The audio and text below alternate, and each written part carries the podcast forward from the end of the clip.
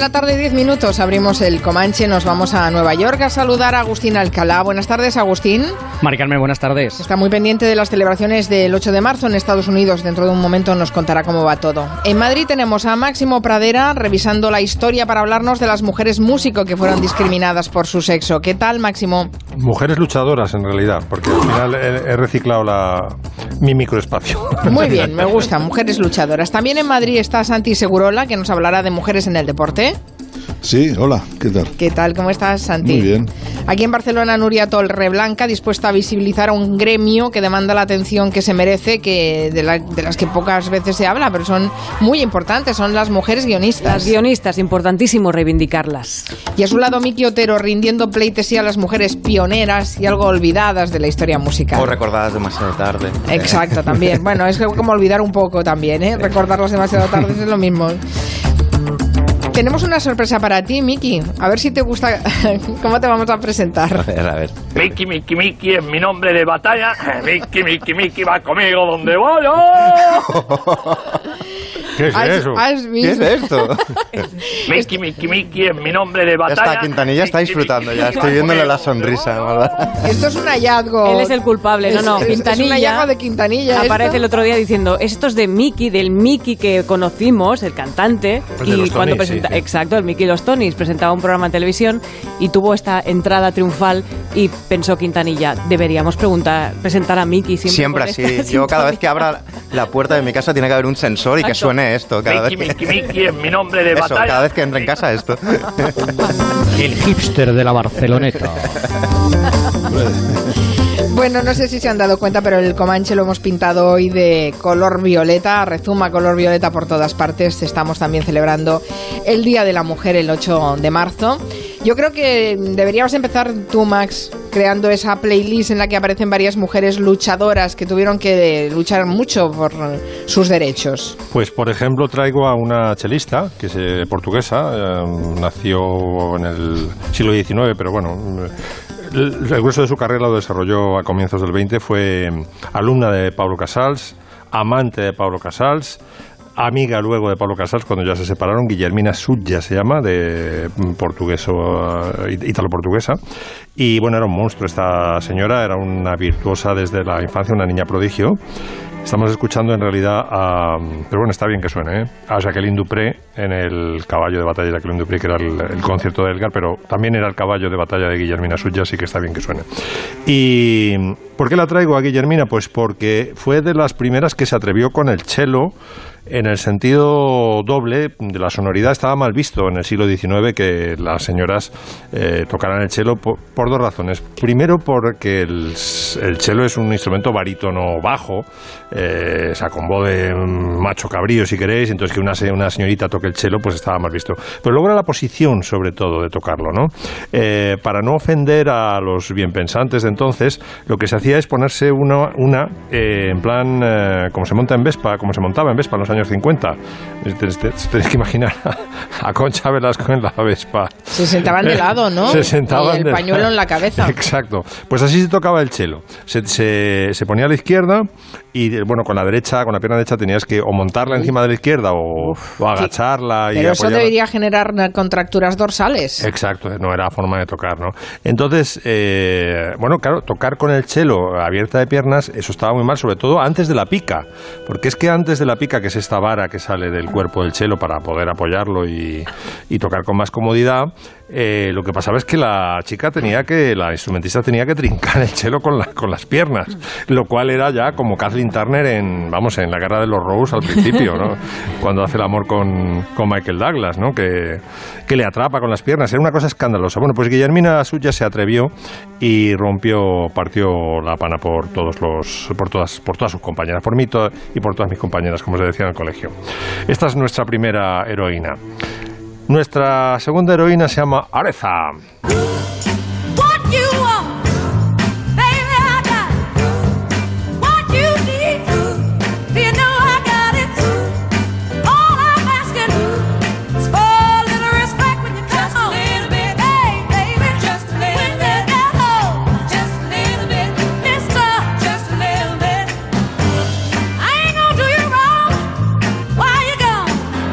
Aretha, Franklin, que coge una canción de Otis Redding del año 65, me parece que era, eh, que era una canción en realidad era bastante machista porque es un hombre el que canta. Eh, la compone para él. Bueno, la compone para otro, pero al final acaba cantándola él.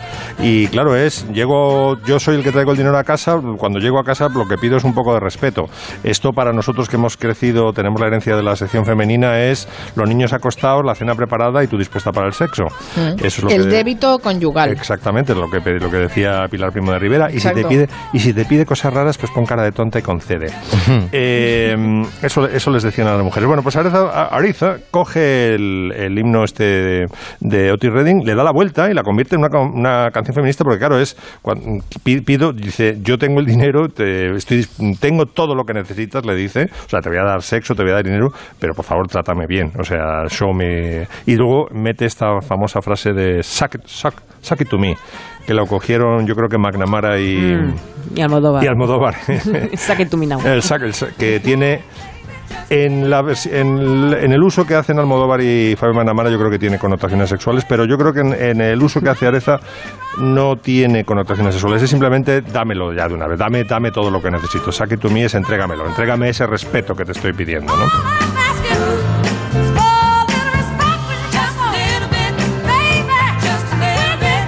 Increíble cómo ha transformado esta señora la, la canción, ¿no?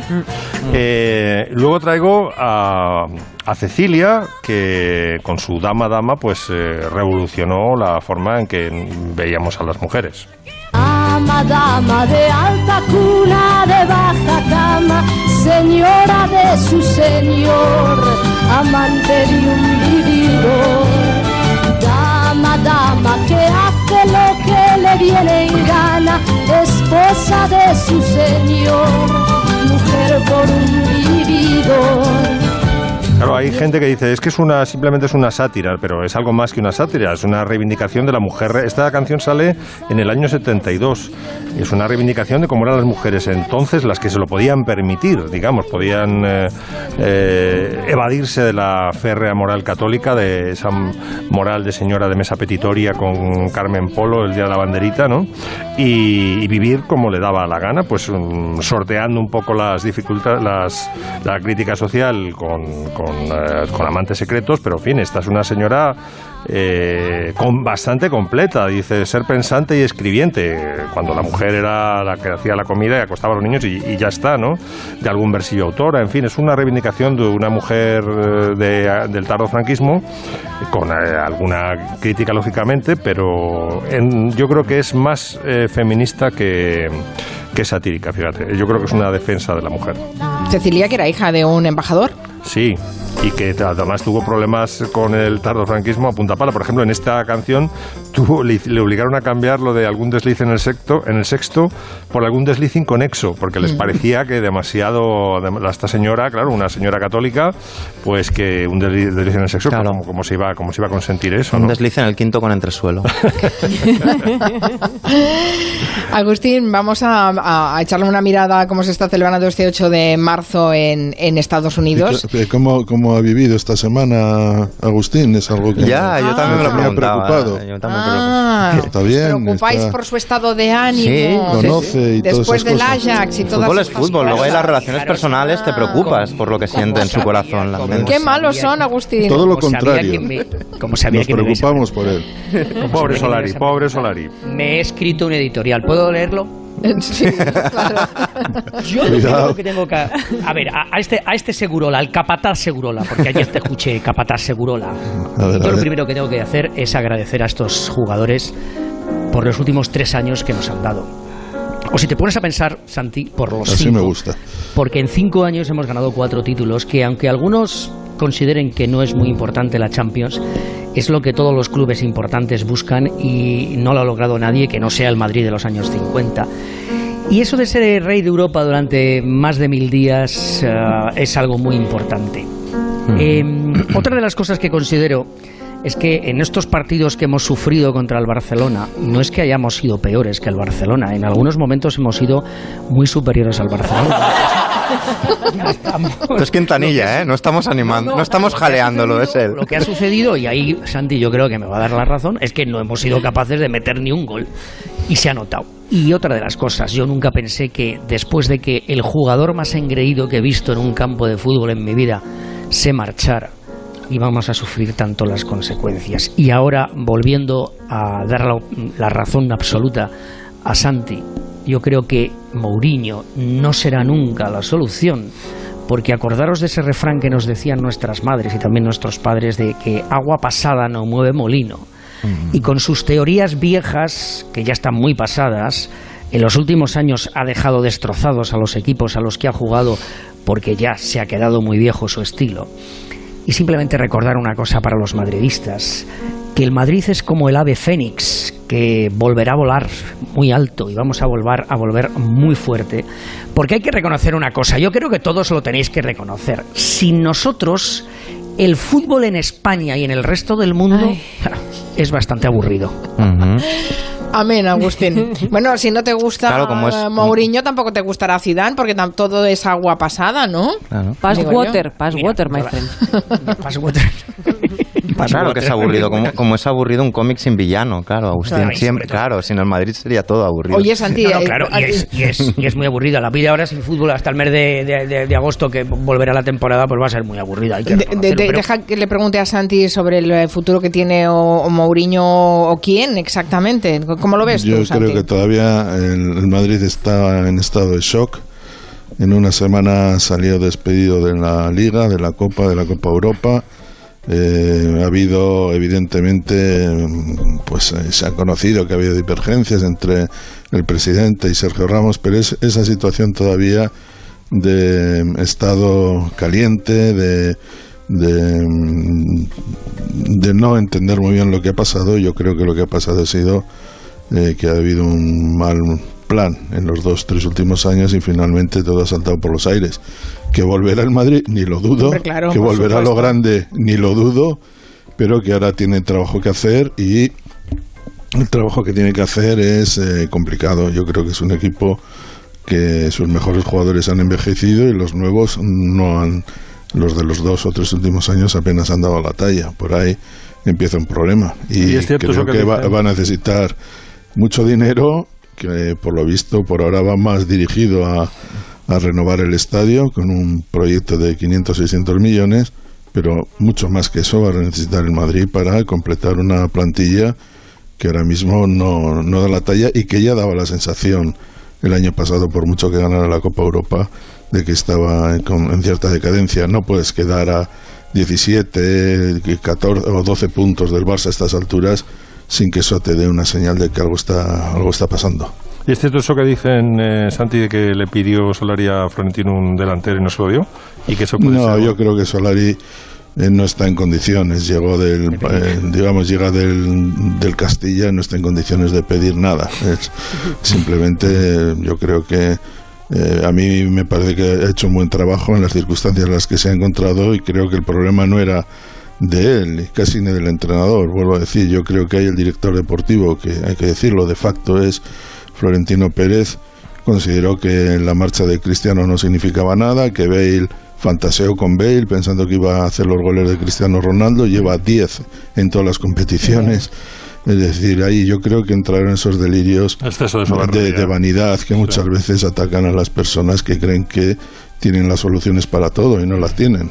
Bueno, Y ya además, decía Agustín hay- con la que no, que no entraban los goles, claro, ahí está el secreto de- No, y además hay una cosa.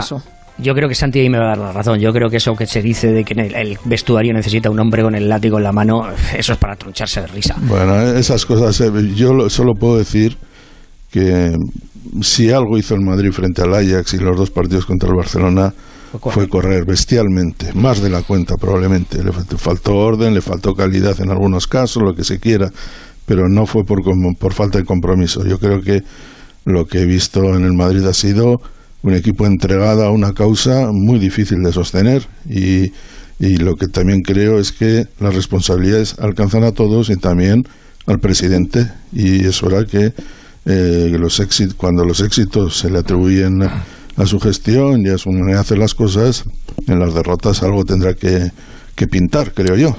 Bueno, vamos a aparcar el fútbol y nos vamos con esa reflexión que nos quería trasladar Agustín Alcalá de este 8 de marzo desde Estados Unidos, que es sobre la presencia de las mujeres y de las candidatas en la política en Estados Unidos. No hay celebraciones en este país de- del, del Día de la, de la Mujer, hay celebraciones en Naciones Unidas, Mari Carmen, pero no hay, ha habido un comunicado del presidente presumiendo de que eh, los niveles de desempleo entre las mujeres son los mejores en, ah, en 65 años y que ha creado desde que llegó a la Casa Blanca dos millones de puestos de trabajo. Pero si te fijas, quedan 605 días para que los norteamericanos se presenten a votar en las elecciones presidenciales del 3 de noviembre del 2020 y ya estamos en campaña. Y va a ser dominada por dos palabras. Una que le va a gustar mucho, o dos palabras que le van a gustar mucho a, Máximo. La primera es socialismo, porque Donald Trump acusa a todos los candidatos demócratas de ser socialistas que quieren arruinar al país.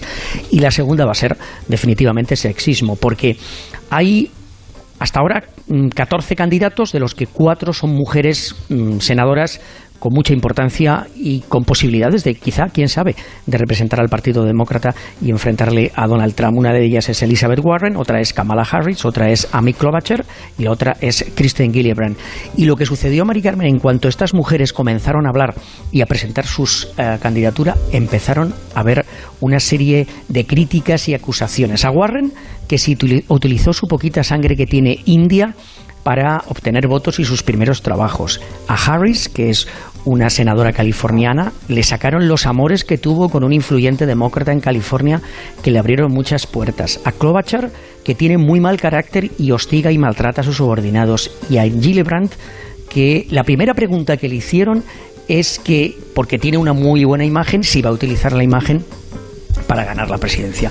Todos estos argumentos que no se suelen utilizar con los hombres. Aquí hay dos políticos que van a figurar mucho durante todo este proceso de selección por parte del Partido Demócrata, que son Bernie Sanders, al que se le pide que sea realista y que hable de su pasado en Brooklyn, eh, de cómo creció en una familia judía de origen polaco, y sobre todo a John Biden. A Joe Biden es el gran esperado, parece que definitivamente se va a presentar a las elecciones, pero no le hacen ningún tipo de pregunta sobre, eh, con estereotipo mm, mm, antifeminista, sobre todo.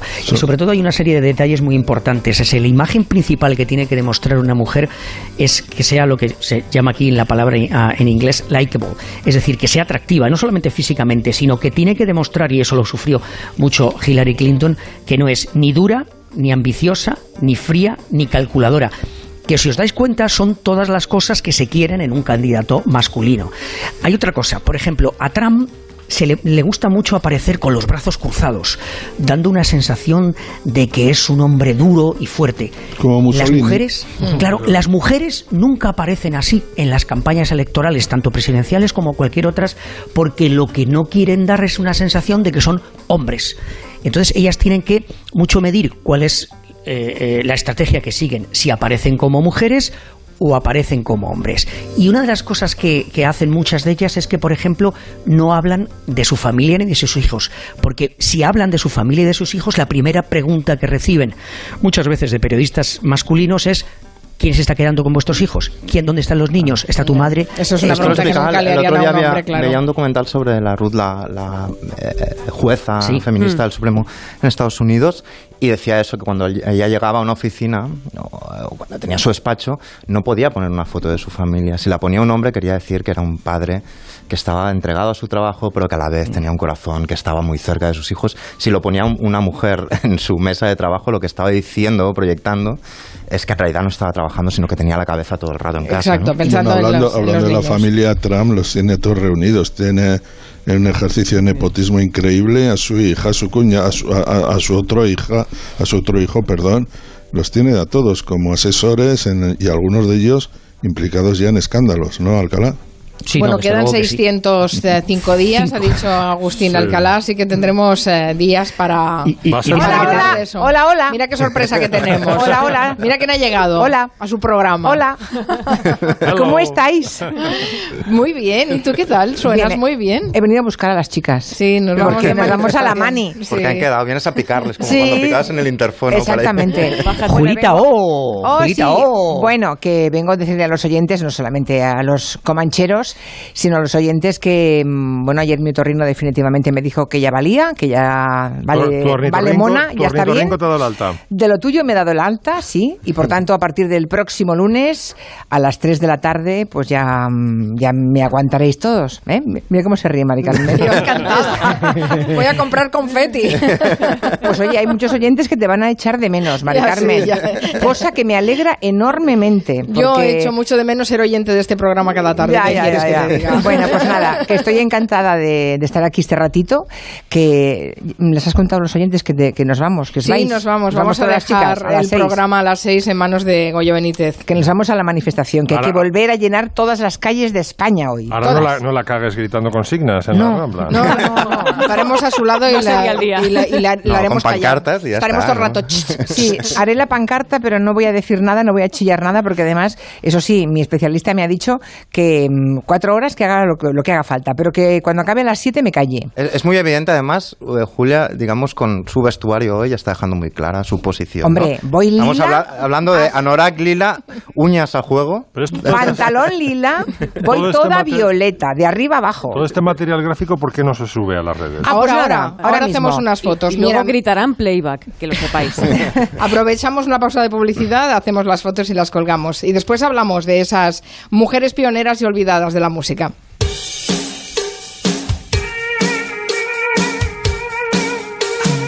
De 3 a 7, Hello, en Onda Cero. That don't impress me. Una llamada y están aquí. Una simple llamada y los bomberos acuden para salvar tu hogar del fuego. Pero cuando el fuego desaparece y el humo se desvanece, ellos se van y te quedas solo.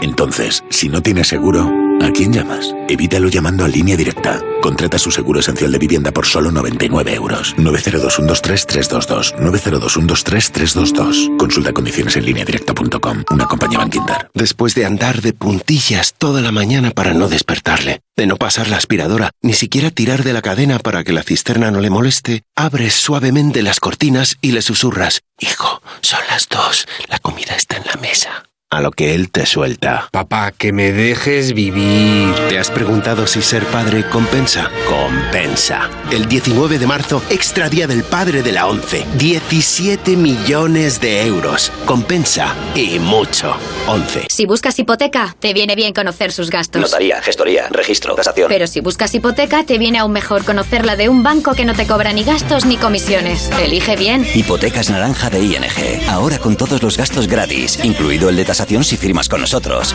Cero comisiones y el precio que buscas. Encuéntralas en ing.es. Dicen que la gente mayor solo se dedica a mirar las obras. Pues en Aquarius queremos desmontar esto. Invitamos a todos los mayores de 60 que tengan un proyecto a participar en el programa Imparables de Aquarius y así dejar claro que las ganas no son una cuestión de edad. Inscripciones hasta el 12 de marzo. Más información en somosdeaquarius.es. Hola Manu, ¿qué tal el fin de semana? Pues han intentado meterse a vivir en casa de mi hermano mientras estábamos todos en el pueblo. Así que imagínate. Pues dile a tu hermano que se ponga una alarma, que es la mejor manera para que no vuelva a suceder. Protege lo que más importa con Securitas Direct, la compañía que protege tu hogar los 365 días del año. Llama ahora al 945 45 45 o calcula online en securitasdirect.es. Recuerda 945 45 45. Cinco años perdiendo dinero mes a mes. Nadie nos había contado las cosas bien. Cuando nos dijeron que habíamos ganado, volví a respirar. Triviño Abogados. Recupera tu dinero de cláusula suelo, gastos de hipoteca y multidivisa. 900 920222. 900 920222. Triviño Abogados. Recupera tu vida. Decorman, empresa de reformas integrales y proyectos de decoración para locales, viviendas, oficinas, restaurantes. Reformas Decorman. Somos interioristas, somos decoradores. Visita nuestra web e imagina todo lo que podemos hacer por ti. Reformas Decorman. Desde hace más de 25 años, diseñando y decorando tus sueños. 91 609 3370 o decorman.es. Muebles Adama. Muebles a medida para toda tu casa. Salones, dormitorios, colchones, armarios, con transporte y montaje gratuito. Y además financiación hasta 24 meses sin intereses. Ven a la calle General Ricardo 190 o entra en mueblesadama.com. Muebles Adama. Muebles grandes a precios bajos. En Decorman participan Marsani, Closman Cierres Metálicos, Insonoplac, PVC3 Comerlin, Claudio Pintores y Contenedores Parque 91 609 3370 o decorman.es. Hola, ¿qué tal? Soy Isabel de Cuerpo Libre. ¿Quieres adelgazar con una sonrisa, de una forma natural, localizada y no volver a recuperar? Pues solo tienes que llamarnos 91 192 32 32 91 192 32 32 Arganda, Móstoles, Madrid. De oca a oca y tiro porque... De ocasión a ocasión y compro porque me toca. Solo esta semana, más de 700 coches a precio de coste en Ocasión Plus. Visítanos y no pierdas esta oportunidad. En calidad somos únicos, en precio también. Ocasión Plus, número uno en compra-venta de coches. En Getafe, La Roza, Rivas, Collado Villalba, Móstoles, Villaviciosa y en ocasiónplus.com. Gilmar presenta Urbanización Mirador del Mayorazgo en Majadahonda. Ya han comenzado las obras de la segunda fase de este complejo exclusivo de viviendas de 3 y 4 dormitorios de gran formato, con todas las comodidades y las mejores comunicaciones. Mirador del Mayorazgo. Infórmese en el 91 209 3280 o en gilmar.es. Gilmar, de toda la vida, un lujo. Las noticias, los sucesos, la actualidad nunca se detienen.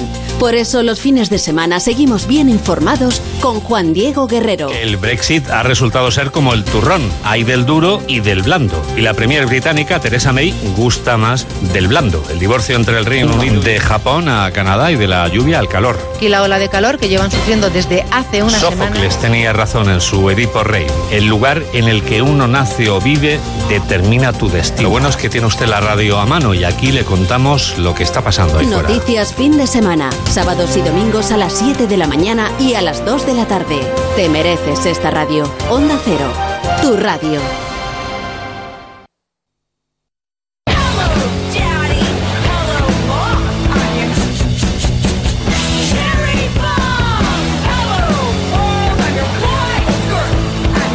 Las mujeres han sufrido discriminación en todos los campos y Miki Otero quiere sacar la cara por ellas, algunas de las olvidadas de la música. O dejar constancia, más que sacar la cara, pero, pero de, de tipas realmente con muchísimo talento que fueron de algún modo pioneras y que se les amnesió en su momento, se les recordó tarde, como en todos los campos, ¿eh? lo hablábamos. O sea, son el equivalente de Ada Lovelace en la ciencia, la matemática. Eh, con su máquina ana- analítica o en la literatura, que es algo habitual. Todas Sí, sí, esas la, la escritoras discriminación femenina no es increíbles ajena que escribían que campo que tenían que laboral firmar- ni de creación. Claro, sí, todas esas escritoras increíbles que tenían que firmar con nombre de hombre, como George Eliot, o más recientemente, J.K. Rowling firma con iniciales porque se pensaba que si firmaba como mujer vendería mucho menos, ¿no?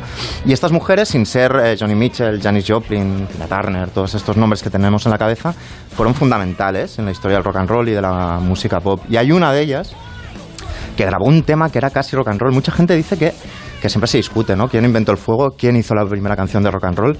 Eh, y hay una, una mujer que en octubre del 38, estamos hablando que Elvis en ese momento tenía tres años, Chuck Berry tenía 12, Little Richard tenía 6, pues esta tipa que había crecido eh, cantando en iglesias evangélicas, bueno, por cuestiones familiares y tal, que con cuatro años ya cantaba allí, en octubre del 38 ya grabó una canción, That's All, que era una especie de rock and roll, era algo muy parecido al rock and roll. Ella aparecía en las iglesias y en ese momento, siendo una niña de 5, 6, 7 años, ya la introducían como la pequeña Rosetta, el milagro de la guitarra y el canto. ¿no? Eh, y esta tipa, que también su primer hit se titulaba Rock Me, que ya da una idea de- del tipo de música que hacía, pues un blues casi que era pues muy brioso, que hablaba de, de perdonar, digamos, la gente que se descarriaba, etcétera, etcétera. En el 45 eh, publica un hit que es Strange Things Happening Every Day, que suena así y que es rock and roll. All we hear church people say, they are in this holy way. There are strange things happening every day. Estamos hablando de, de una de Sister Rosetta. Sister Rosetta, que además tenéis que ver algún vídeo en YouTube.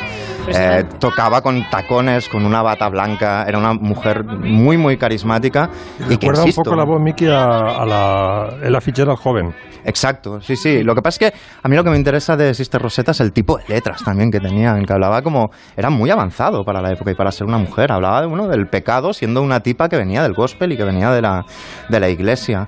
Tuvo un derrame eh, tocando en el año 73 y murió un, un ataque al corazón y después murió.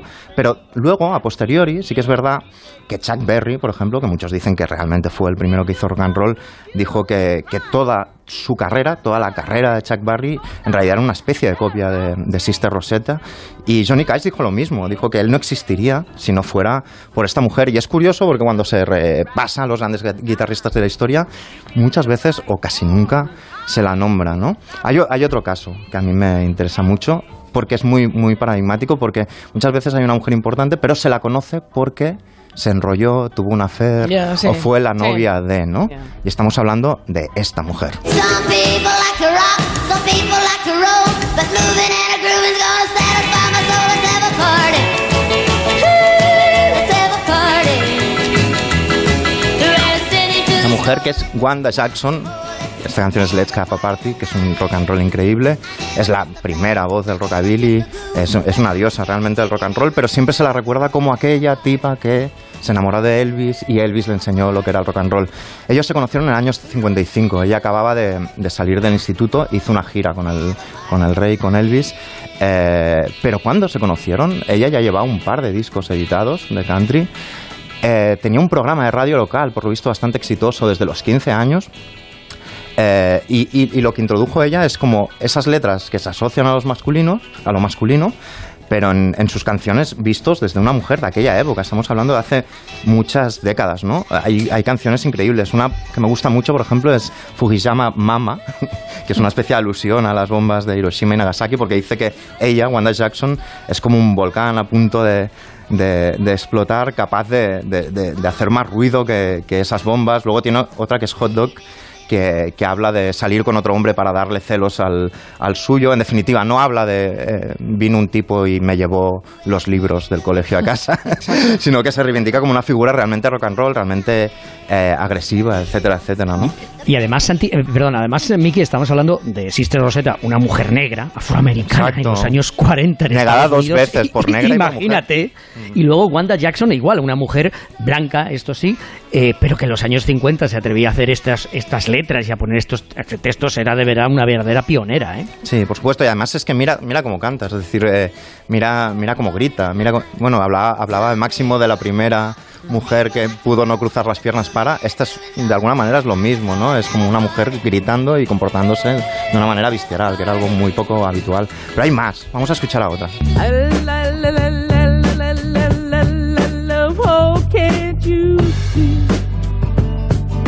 Bueno, hay un señor que no sé si conocéis, que se llama Bob Dylan. Hombre, que en una peli suena. que en una peli de otro señor que no sé si conocéis que se llama Scorsese No Direction Home dice que probablemente él no habría hecho la música que hizo sobre todo al principio si no fuera por esta mujer no por Odetta se la recuerda menos que a, que a otras eso que a Joan Baez que a Janis Joplin pero es fundamental no es una tipa que nació en Alabama muy pronto su padre murió y en la Gran Depresión la llevaron a Los Ángeles y ahí empezó a hacer esta especie de reivindicación del, del folk y de temas que tienen que ver con lo, con lo negro, con lo afroamericano. Y Rosa Parks, eh, la señora que mítica, digamos, Que no se levantó. levantó, que, que sí. no se levantó en el, en el autobús, que no cedió su, su asiento, dijo que en realidad toda su actitud vital, todo, todo, todo lo que ella hizo en su vida estaba ya en las canciones de Odetta, de esta mujer que está cantando y que cantó en, en el famoso, en la famosa marcha de Washington del 63 con Martin Luther King, que Bill Clinton le dio una medalla al mérito y que Obama, cuando llegó al poder, dijo que quería que, que tocara y que cantara en su investidura, pero lamentablemente falleció un poco antes, ¿no? ¿Y tu diagnóstico, Miki, de por qué estas mujeres no están en- tan en primer plano como otras que cantaban parecido? ¿Cuál es? Bueno, yo creo que es una cuestión de cuota, ¿no? O sea, eh, eh, normalmente se ha entendido como que tenía que haber como la, la mascota o la mujer que cantaba en cada época, ¿no? Es decir, por cada 10 músicos había la concesión de que se hablara de una música o de una cantante, ¿no? Y yo creo que poco a poco vamos a acostumbrarnos realmente como a que se reivindiquen más nombres y a que surjan los nuevos de manera más, más natural. Si tú hablas de Patti Smith, no puede haber más gente en el punk. Bueno, pues sí, hay muchos otros nombres, ¿no? Y no solo en la música de guitarras, ¿no? Hay un caso especialmente eh, curioso eh, que escribió, o sea, compuso una canción que probablemente a muchos fans de la, de la ciencia ficción les suene.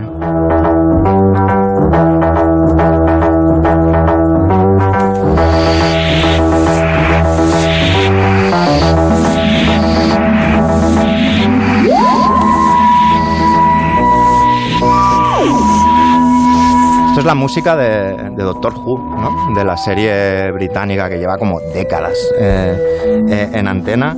Eh, y ella es de Delia Derbyshire y, era una tipa como muy una especie científica de la música adelantada a su tiempo realmente que compuso esta canción en los estudios de la BBC sin que se le hiciera mucho caso es curioso es bonita la historia de esta mujer porque empezó a hacer este tipo de música porque en el año 40 los nazis bombardearon Coventry donde ella vivía cuando ella era una niña eh, y se quedó con la cosa esta la obsesión por determinado tipo de ruidos y entró a la BBC a currar casi como pff, ya tenía dos licenciaturas pero la trataban como una especie de secretaria y recibió el encargo, el típico que te viene un jefe y te hace un encargo así como un poco abstracto, le dijo, queremos una música que suene a burbujas de viento y a sonido de nubes. ¿Y si, y- y si no nos mola, te echamos, ¿no?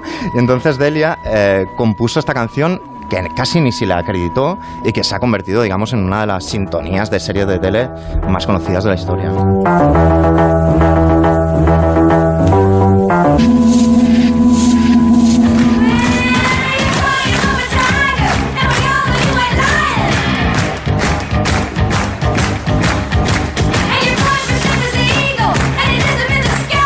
Y esta es Susi 4. De esta me acuerdo. Que entiendo que Segurola debe ser bastante fan, ¿o no? Tuve, he sido adolescente también. ¿eh? Can de Can y For Day Crash eran dos canciones que fueron un exitazo de, de Susi 4, de Detroit. Ese, de- Ella era de Detroit y la, la captó el manager de Sweet, de, de otro grupo de glam rock, se la llevó a Reino Unido. Y a mí lo que me hace gracia de Susi 4 es que realmente eh, jugaba lo contrario, ¿no? Aparece en el glam rock, imaginaros las pintas de David Bowie y de Mark Bolan que querían feminizarse o que aparecían casi mujeres y aparece ella vestida de de, cuero de negro. cuero de arriba abajo eh, y, y- y digamos con una actitud muy muy diferente eh, al, al del resto no ella decía es que al lado de David Bowie yo me siento fea es una ironía porque podéis ahora ver fotos de Susi 4 y veréis que, que no tenía razón en eso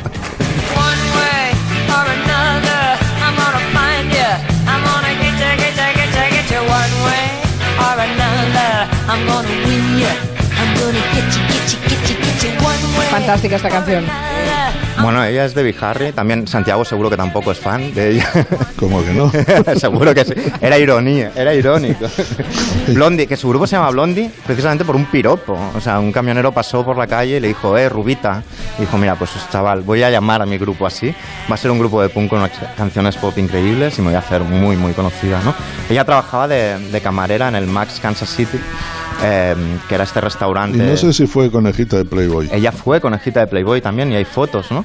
Y, y trabajaba allí de camarera, que es el lugar donde hizo su último concierto Lou Reed con la Velvet Underground y que luego fue un garito como muy importante eh, eh, en el punk y es como una de las caras, digamos, las únicas caras femeninas en todo esto, en toda la historia eh, esta del, en toda la escena, digamos, del, del punk rock, ¿no? Y, y es curioso porque al- a, diferencia de Susi Cuadro, sin, sin, sin renunciar, digamos, a una cosa así como muy femenina, sí que tenía un punto violento, un punto agresivo y un punto a la vez angelical que descuadra bastante. Y sobre todo, al margen de hablar de su aspecto, su actitud, eh, era un grupo con unas canciones increíbles. Era como una Michelle Pfeiffer cabreada. Exacto. Sí, un poco sí. Qué buena definición, sí, sí.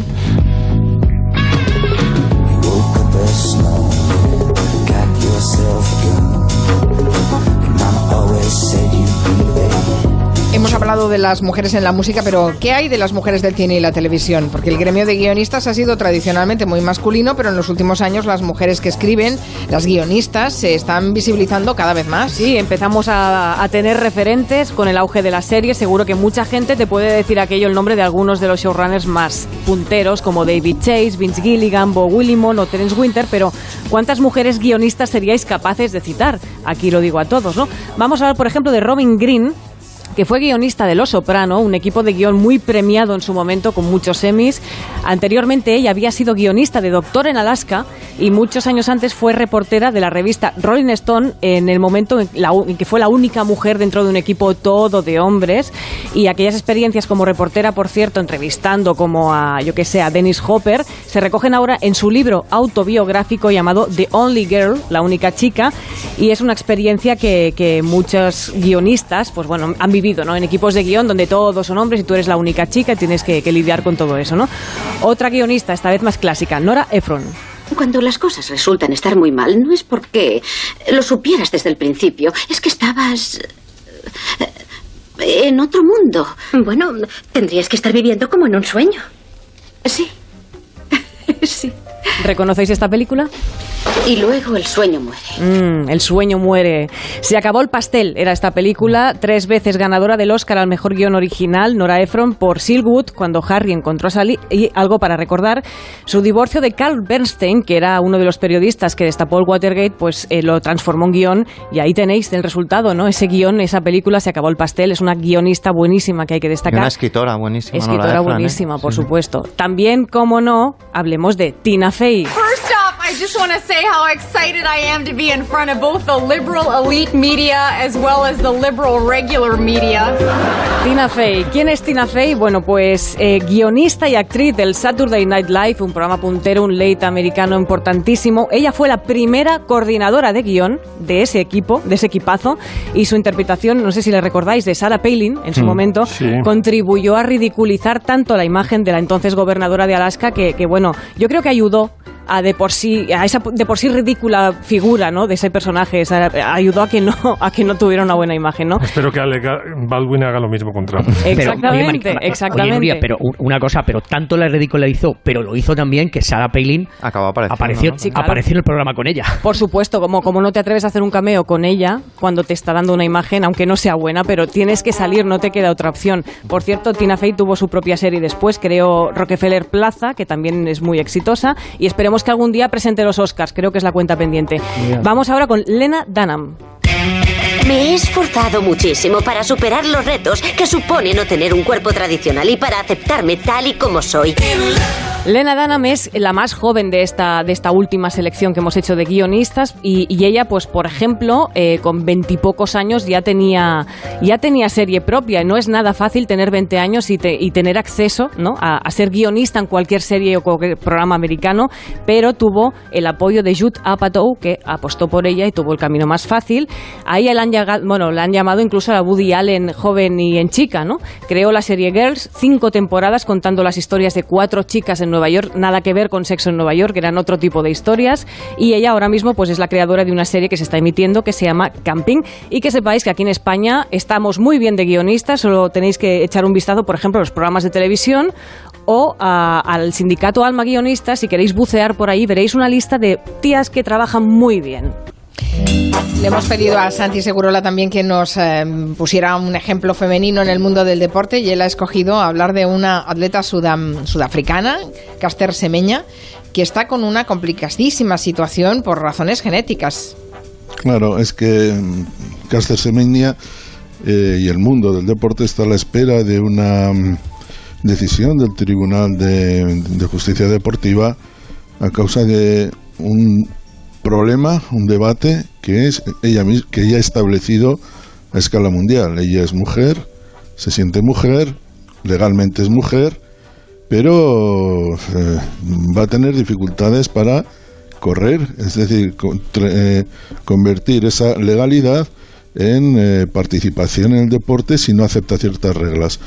Hay que decir que Caster Semenya es una mujer surafricana de origen muy pobre que eh, nació con eh, características, nació eh, con algunas características, eh, tenía eh, testículos que luego no desarrolló, con- produce más testosterona que, que lo habitual, pero ese- ese- esas características le proporcionan más testosterona que le permiten correr o parece que le permiten correr más y mejor que, que algunas de sus rivales pero eh, el asunto es que ella es una mujer. Entonces qué hacemos con estos casos qué hacemos con los casos en las que una, una mujer por la naturaleza eh, tiene unas características muy particulares que, eh, le- que sin embargo le impiden correr junto con, con las otras mujeres por razones que va a determinar alguien y ese alguien lo va, a va a ser la Federación Internacional de Atletismo que a la vista de que sus resultados son muy buenos, han sido tradicionalmente muy buenos, es doble campeona olímpica de 800 metros, hay algunas atletas que consideran que se beneficia de todo eso, digamos que hay también mucho experto, mucho periodista que también lo piensa, pero también es un atentado, digamos, contra los derechos humanos, ¿no? Es decir, que ella no tiene la culpa de nada, ella no, no se ha dopado, ella no ha hecho nada, este, simplemente ha nacido con unas características muy particulares. La Federación Internacional de Atletismo eh, ha decidido que o rebaja, es decir, eh, o se dopa al contrario, es decir, rebaja sus, eh, pues, su producción de testosterona endógena o no la permitirá eh, correr en, en, en las pruebas, en, las, en, las- en el mundillo, en el circuito atlético. Claro, el- Una los abogados muy y- ¿eh? es una situación complicadísima que y, y en la que además digamos que esta reglamentación que pretende la IAF prácticamente va dirigida a ella porque no afecta a todas las carreras, solo las que van del 400 metros al 1500 que son exactamente las que ella corre. Se dice que esto ocurre quizá porque en las pruebas cortas donde la, la testosterona beneficia eh, absolutamente es una son pruebas de países ricos en muchos casos de Estados Unidos y ahí habría problemas legales y hasta económicos muy grandes si una atleta americana dijera oiga a mí no me dejan correr porque presento estas características pero yo soy una mujer bueno este es un asunto que yo creo que tiene que ver también con los tiempos que vivimos, afortunadamente, donde ya eh, atletas como Semenia, que hace do- mm, 20, 30 años o hace 15 años lo hubieran pasado muy mal, hubieran sido obstaculizadas y no pudieran ni tan siquiera se, se entendería este debate, ahora es un debate de primera categoría porque estamos a la espera de una decisión del, tribun- del Tribunal de Arbitraje Deportivo para ver qué ocurre y veremos si le dan la razón a ella o dan la razón a la Federación Internacional de Atletismo, es decir, si obligarán a estas mujeres a rebajar sus eh, artificialmente sus niveles de testosterona o el Tribunal de Arbitraje Deportivo decide que es una mujer y que puede correr como cualquier otra. Lo veremos. Santi, Santi, ver. Santi, y Mari Carmen, yo quería hacer una pregunta, Santi. Si, si es correcto decir que su mayor problema es que corre más rápido que muchos hombres. No, más rápido que muchos hombres no. Digamos que con las marcas que tiene corre más rápida que muchas. No siempre ha ganado, pero algunas de las que le han criticado, Marina Sabinova, la rusa, resulta que luego cuatro años después se eh, supimos que la había ganado porque se había dopado la, la atleta rusa y sin embargo contra eso hay menos protestas. El último minuto del Comanche prácticamente con Máximo Praderas. Escoge de las... De la, del Lo tengo de clarísimo. mujeres. A ver, venga, ¿con cuál pues mira, vamos? eh, You Don't Owe Me, no, no soy tuya. Vamos. De.